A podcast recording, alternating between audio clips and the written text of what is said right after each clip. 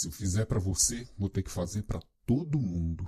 Ah, essa vaga aqui, eu imagino que uns três meses a gente já tem um candidato trabalhando. Seu gestor me mandou aqui para fazer sua demissão. Pode juntar suas coisas e assinar esse papel. Vamos fazer uma dinâmica de grupo? Para esse processo seletivo, eu trouxe os candidatos das melhores universidades. Ainda temos verba de treinamento para esse ano. O que, que nós vamos fazer, hein? Bem antigo esse jeito de fazer RH, né? Eu sou Alan Pimenta e hoje aqui no Papo de Líder nós vamos falar sobre os cinco pilares do RH do século XXI.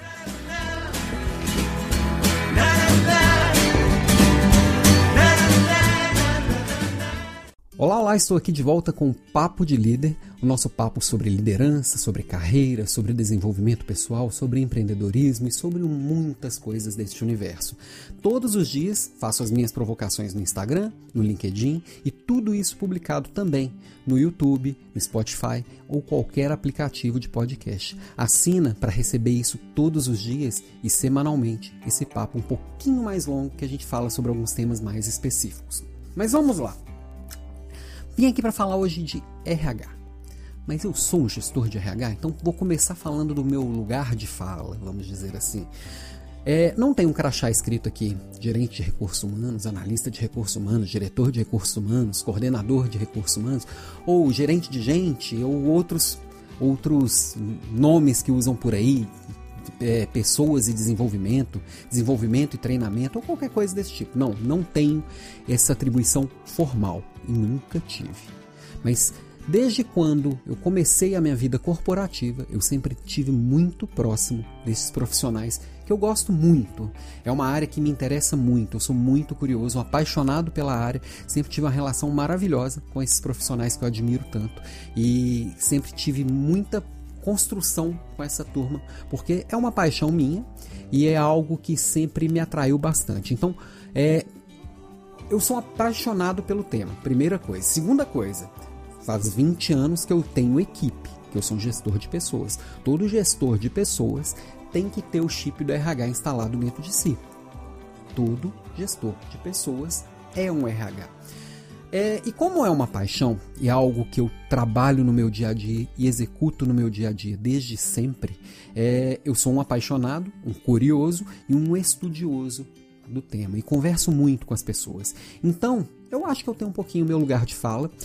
Lembrando que o que eu trago aqui sempre são as minhas percepções a partir do que eu estudo, do que eu vejo, do que eu conheço e do que eu sinto, tá? Então, são opiniões e quando você não concordar, traz para a nossa discussão aqui. É sempre muito rico quando a gente consegue debater temas, tá? Mas em falar do RH do século XXI, quando eu comecei a escrever o roteiro para esse papo, eu comecei, queria falar sobre a humanidade do RH, o H do RH. E aí eu comecei a perceber que eu estava falando muito dos dias de hoje e eu estava indo muito para um, onde a gente está caminhando. Então, o RH do século XXI, primeira coisa, ele é humano, tá? Ele sempre vai colocar a pessoa no centro das decisões. Tá. E aí, mas numa parte prática, o que que muda exatamente do velho RH para o novo RH, vamos dizer assim? Principalmente que o RH ele deixa de ser quem faz e passa a ser quem engaja as pessoas para fazerem. O RH tem um papel de explicar, de ajudar a decidir, de participar, como se fosse um consultor. É o famoso RH estratégico, que está alinhado com o propósito da empresa, com os valores e principalmente com os resultados que se quer alcançar com aquilo.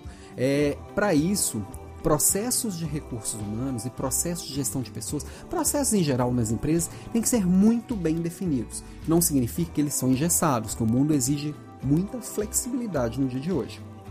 Tá?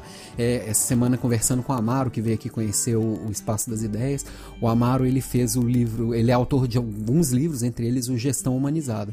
Ele me, me contou um conceito que eu gostei muito, que é o da gestão rapadura. Gestão rapadura é aquela que você é dura com os processos e doce com as pessoas. Então, o RH do século XXI, para começar, ele é um RH humano.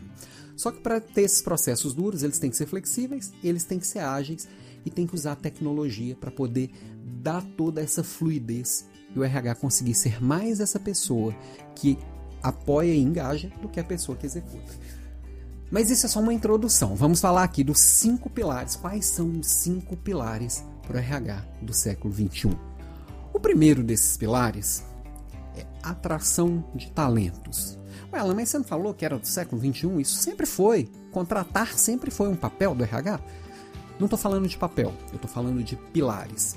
Muitas vezes o que não muda. O que muda é o olhar. Esses processos tradicionais, eles continuam sendo a base. Contratar, engajar, treinar, desenvolver, demitir, tudo isso está ali. Nós vamos falar sobre eles nos pilares. Agora, mais do que o nome do pilar, é importante entender o modelo mental que está por trás. O que muda é o olhar daquilo ali. Tá? Primeira coisa, quando a gente fala de processo seletivo, eu tenho certeza que você já participou ou já ouviu falar de quem participou de um processo seletivo, mal conduzido, com as coisas mal combinadas, que você chegou lá, a pessoa não queria falar qual era o salário, ou acabou o processo, ninguém te deu um retorno, você ficou plantado lá na recepção, coisas do tipo muito ruins. Sempre ouço essas conversas, inclusive nos dias de hoje. Quem nunca participou de algo nesse sentido já ouviu casos desse tipo. E aí, primeiro olhar que o RH do século XXI tem que ter, quando a gente fala nesse pilar de atração de talentos, é que processo seletivo constrói marca. Quando você está trazendo alguém, precisa de alguém de fora, essa pessoa ela está depositando os sonhos e a confiança dela na sua empresa, na sua equipe. Então, como que você vai divulgar, quais são os requisitos que você pede para aquela vaga, o que, que você está oferecendo de remuneração, benefícios e tudo que está em volta, de possibilidades, de oportunidades, como que esse processo é conduzido, como que dá o retorno para o candidato. Tudo isso constrói marca. E lembrando que o RH, o profissional de RH, vamos dizer assim, propriamente dito, que tem RH no crachá, ele é um consultor. O líder o gestor que está fazendo a contratação, que tem que ser o protagonista na condução desse processo. Sempre. Se eu tenho uma vaga no meu time, eu tenho que participar do processo como um todo, como protagonista, e não como um cliente que exige que algo seja feito, tá? Uma coisa que é bem importante, que muita gente às vezes se esquece ou não dá tanta importância, são os talentos internos. Toda empresa, mesmo as pequenininhas, tem gente querendo crescer. É sempre bom dar uma olhada nessas pessoas e muitas delas têm talentos ocultos. A gente não conhece muitas vezes 100% das pessoas que estão conosco. Então, dar uma olhada para essas pessoas é sempre importante. Daí, ter um bom sistema também de, de recursos humanos, um sistema onde eu vou é, registrar o que cada pessoa tem e vou ter aquilo ali numa base de dados de fácil consulta, ajuda muito nesse processo. Agora, quando a gente fala de, de atração de talentos, uma coisa bem importante para a gente ter em mente é que flexibilidade traz a diversidade. Está muito claro para todo mundo que times diversos trazem mais resultados. E não é essa diversidade clichê que muita gente usa por aí, fala por aí, não. É também, tá? Mas é, um pedaço todo. Quando a gente fala de flexibilidade para trazer diversidade, para trazer gente diferente, ideias diferentes, eu tô falando você ser flexível com o horário. Por que, que tem que ser no horário comercial? Será que precisa mesmo? Todo mundo tem que trabalhar no mesmo horário? Será que a pessoa não pode fazer o próprio horário de acordo com, a, com, com o estilo de vida dela? É, outra coisa, localização. Será que a pessoa que você está contratando precisa estar necessariamente na cidade onde fica a sede da empresa? Pandemia veio mostrar pra gente que dá para trabalhar à distância muito bem. É, os pré-requisitos para a vaga, será que precisa de tudo aquilo? Ou dá para ser flexível para trazer alguém um pouco fora do perfil para você agregar para o todo do time? Outra coisa, ideias e linguagem. Quais são as ideias que a pessoa tem? Qual é a linguagem que ela usa? Ela é igual a de todo mundo que você já está ali? Ok, que na contratação eu vou tentar reforçar, é um ponto importante para eu reforçar a cultura da empresa. Mas trazer gente diferente, com ideias diferentes, com linguagens diferentes, com vivências diferentes, faz toda a diferença para ter esse olhar mais complexo do todo. É, quando eu falo de linguagem, é a forma que a pessoa se expressa para o mundo. Isso tá, não é só como a pessoa fala ou o que a pessoa fala. É como é o cabelo dela, como é a roupa dela, como que a pessoa se porta, se expressa, se ela tem tatuagem, se não tem. Dá para acreditar que ainda tem empresa no dia de hoje que não contrata porque a pessoa tem tatuagem? Pois tem. E outra coisa, o que a gente sempre fala de, de abrir os olhares e acolher pessoas diferentes do ponto de vista social, étnico, é, racial, questão de orientação sexual. Tudo isso vai trazer diversidade e o profissional de RH, o cara que. Sempre que eu falar aqui no, no, no, no podcast sobre profissional de RH, pense que é aquele cara que tem o RH no crachá. O profissional de RH tem que provocar o líder a se abrir para todas as diferenças possíveis e toda a diversidade possível que vai trazer a riqueza do todo. Mas muito importante, provocar não é militar, tá? Não tem que ficar militando, escolher uma causa e ficar militando, porque isso mais afasta às vezes do que apoia, tá? Então, claro que essa é a minha visão, mas eu acho que o papel do RH é sempre provocar para trazer o máximo de pessoas diferentes da que já compõem aquele time. Isso é abrir mão às vezes de algo muito rígido, ter flexibilidade para trazer credibilidade e para trazer diversidade. Então, nesse primeiro pilar de atração de talentos, nós falamos de processo seletivo como construtor de marca, nós falamos de ter atenção para os talentos internos, nós falamos de flexibilidade como diversidade.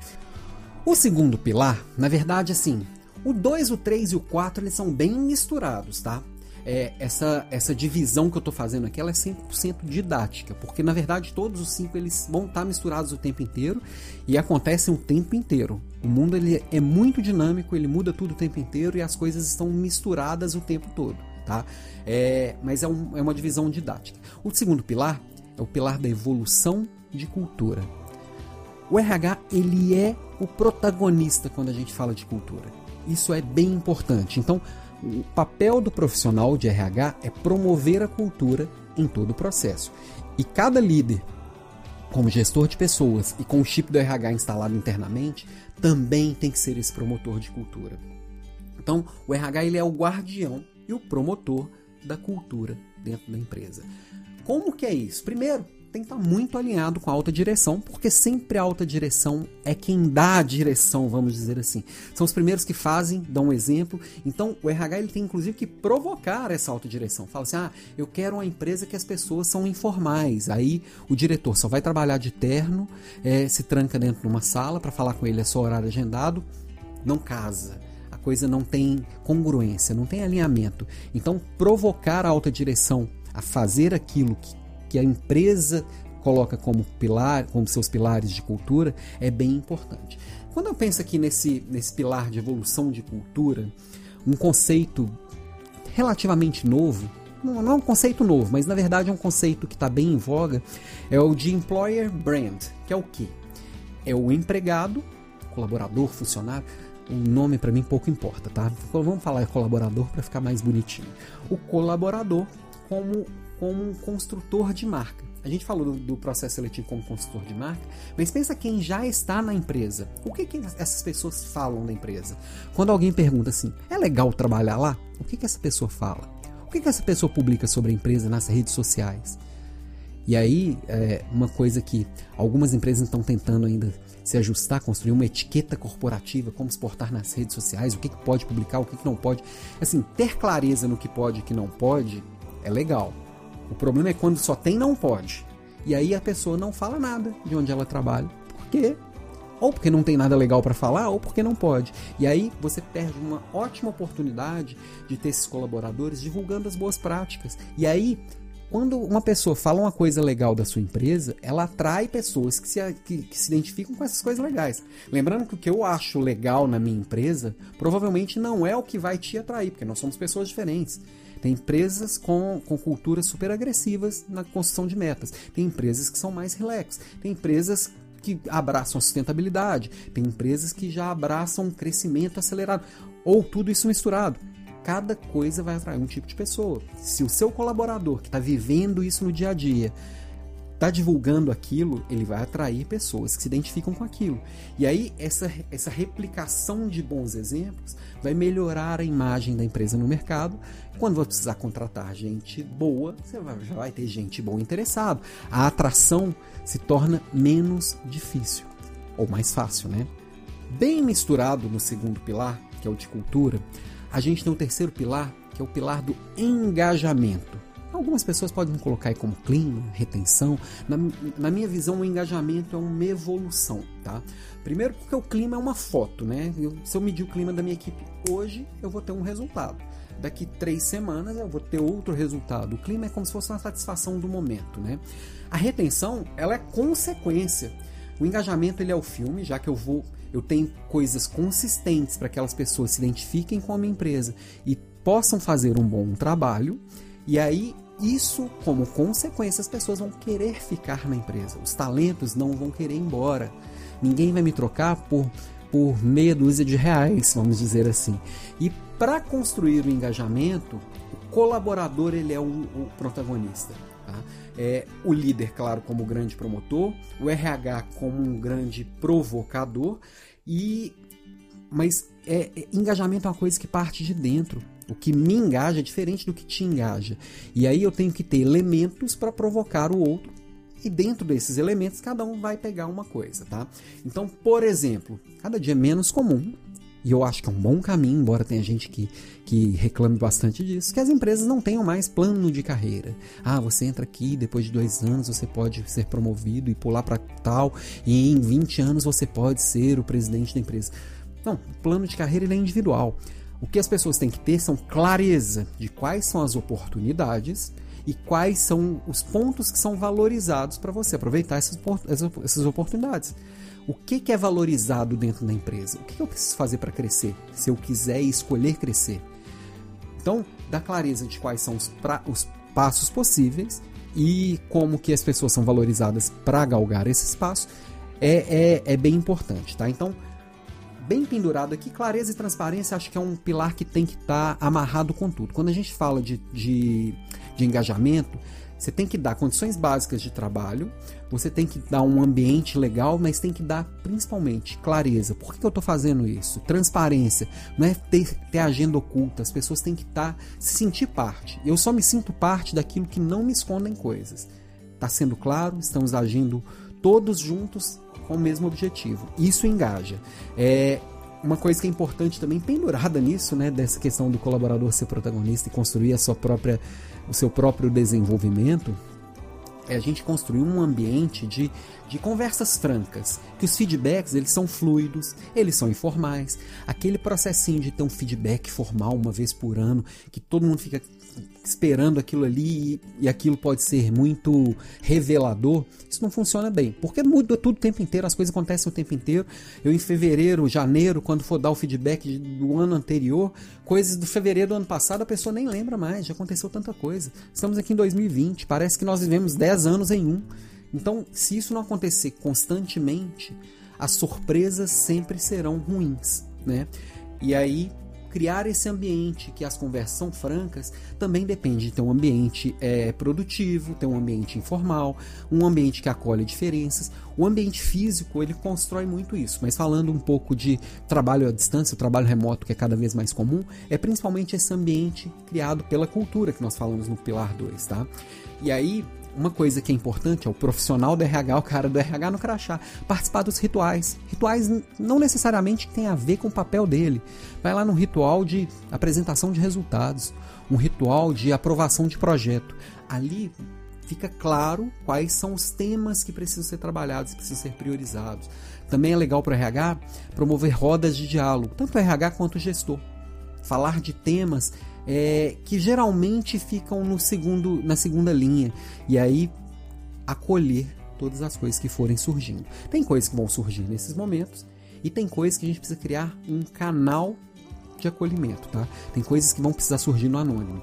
E o que surge no anônimo, diferente do que surge no normal, no natural, no dia a dia, ele dá também um sentido e uma direção de temas. Como que eu faço essas duas coisas caminharem é, mais alinhados possível. Assim, o que que nos bastidores tá diferente do, do não bastidores, né? No, do, do, no jogo limpo ali, no jogo claro.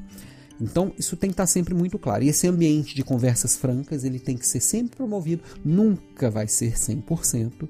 E aí, mas o profissional de RH e as lideranças da empresa têm que construir isso junto. Outra coisa no ponto de engajamento é ter bastante cuidado com a qualidade de vida das pessoas é, principalmente empresas startups, né, trouxeram muito o, os ambientes com muitos estímulos, muitas coisas que distraem a gente e a hora que a gente vê a gente está trabalhando feito um burro de carga e nem percebe, porque tem um joguinho ali, tem uma piscina de bolinha ali na frente, tem um, um, uma escada colorida ali do outro lado, muitas distrações que acabam é, distraindo a gente dos excessos. E aí, quando a gente tem esse olhar para cuidar para que esses excessos não ocorram, isso é bem importante. Primeiro, porque a saúde da pessoa vai estar tá preservada. Se a saúde da pessoa e o equilíbrio dos papéis dessa pessoa, que ela não é só o profissional da sua empresa, ela também tem uma família, ela também tem amigos, ela tem hobbies, ela tem outras coisas. Se esses papéis são equilibrados, a pessoa vai ser mais produtiva, ela vai ser mais feliz, ela vai ser mais engajada.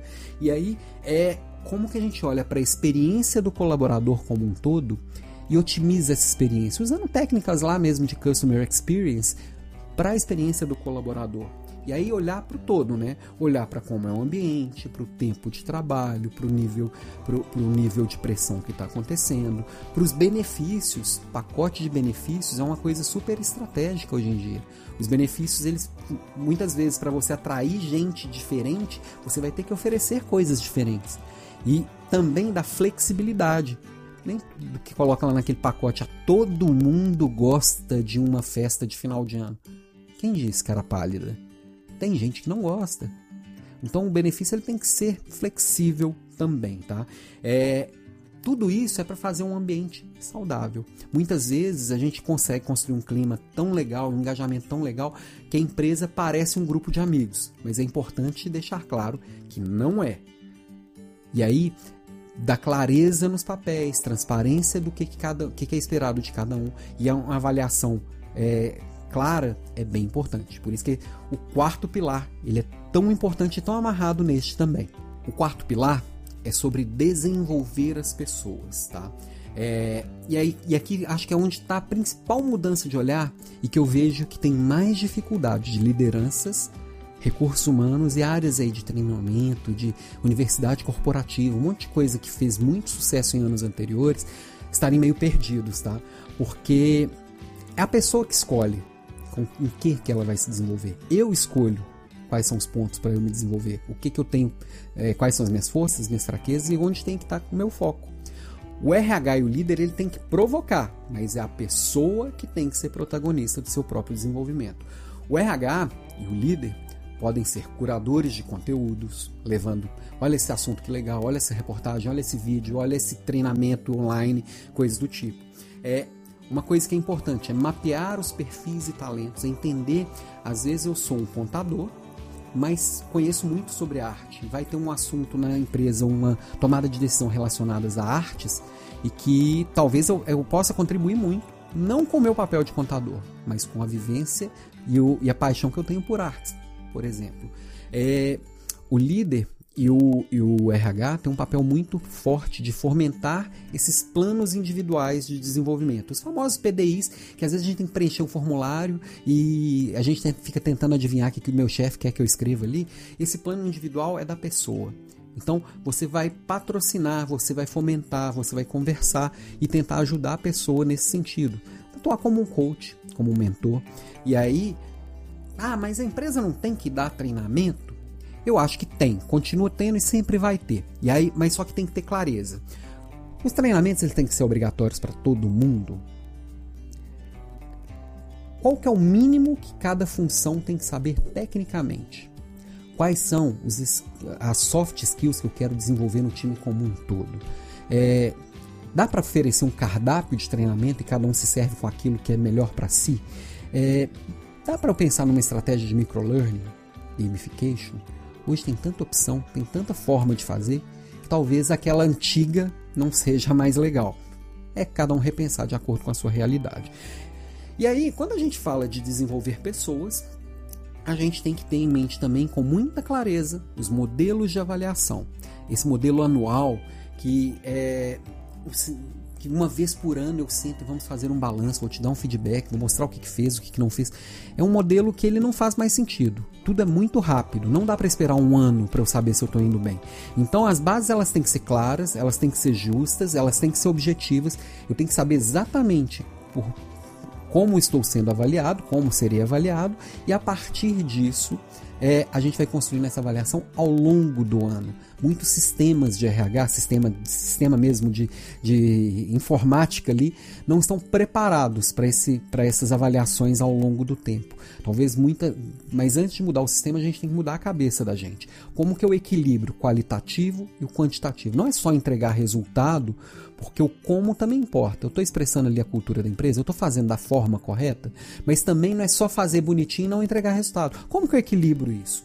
É, tudo isso vai garantir que, que um processo de avaliação não é pessoal. Não depende só do meu chefe. Se meu chefe gosta de mim, eu me dou bem. Se ele não gosta, eu me dou mal.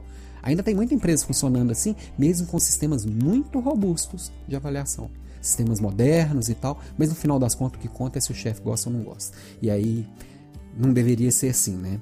É, afinal, se tem alguém no meu time que talvez eu não goste tanto, talvez ou outro gestor de outro time possa gostar muito daquela pessoa. Não tem que ser eu gostar ou não. Ou mesmo no meu time eu tenho que lidar com pessoas que eu não gosto tanto, ou que eu não me identifico tanto, ou que eu não tenho tanta afinidade, porque das duas uma, ou essa pessoa é muito boa em algo que eu sou muito ruim, isso vai me ajudar muito no time, ou tem algo nela que é exatamente o que eu tenho, um defeito que eu tenho que me incomoda muito nela e eu não gosto de me ver nos outros. Então é sempre bom a gente refletir sobre aquelas pessoas que a gente não gosta tanto. Agora, desenvolver pessoas, eu, na minha visão, minha opinião é que o principal foco deveria ser desenvolver as lideranças. Lembrando que a liderança tem que ser o RH, tem que ter o chip do RH instalado. Então, tem que desenvolver essas pessoas em gestão de pessoas. Se é líder de alguém, ele tá, tem que estar tá sempre crescendo. O líder ele tem que estar tá evoluindo, tem que estar tá conhecendo coisa nova o tempo inteiro. E principalmente, evoluir em soft skills. Tem muito líder que é muito bom tecnicamente, mas não conhece de inteligência emocional, não é um bom comunicador, não conhece de comunicação não violenta, é, não, não, não conhece técnicas de produtividade. Tem coisas que a gente precisa ir provocando, patrocinando, puxando. As lideranças elas têm que evoluir com muita agilidade. Só assim as equipes vão evoluir. O quinto e último pilar, não menos importante, é o pilar daquele que todo mundo evita. Ninguém gosta dele, que é a demissão, que é o distrato, né? Podemos falar hoje de distrato, já que a CLT está cada dia menos comum e a gente está cada dia mais usando outras formas de contratação. Quando eu combino algo com alguém, na hora do descombinar, seja por uma decisão nossa, como gestor, ou como RH, ou como empresa, seja como uma decisão da pessoa, isso tem que ser conduzido de uma forma também muito humana. E lembrando quem faz é o gestor. Tem muito gestor terceirizando isso para o departamento de RH e sempre que isso acontece é sempre um desastre, tá? Mas o RH ele pode, o departamento de RH pode apoiar no antes, no durante, no depois, tanto com parte burocrática, quanto com treinamento, quanto com um apoio mesmo emocional, que às vezes é muito difícil a condução disso.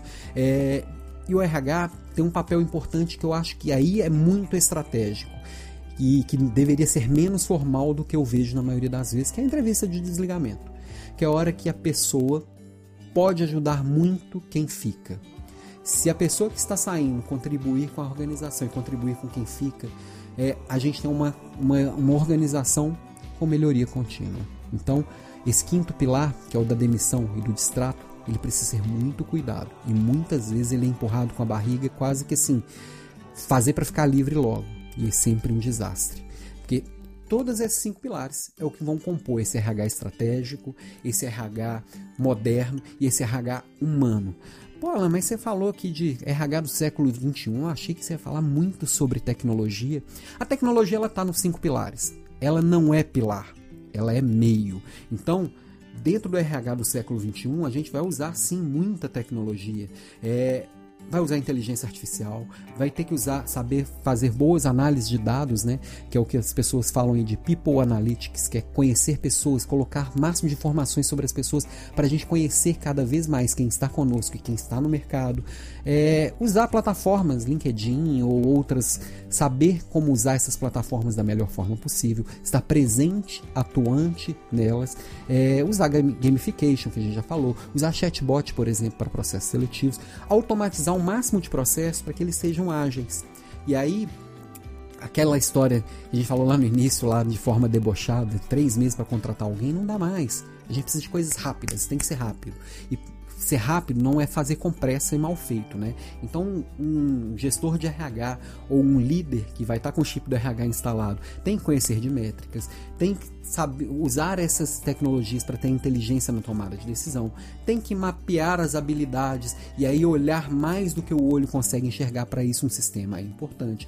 Tem que sim é, juntar as necessidades das pessoas com, com as habilidades delas, tem que conhecer dados, conseguir ter dados demográficos e dados comportamentais para conseguir mapear o que realmente é possível naquela região, naquele modelo, naquele momento. E aí a tecnologia é só um dos meios. E aí, sim, cada gestor, cada líder e cada profissional de recursos humanos vai entender que esse modelo ele é fluido.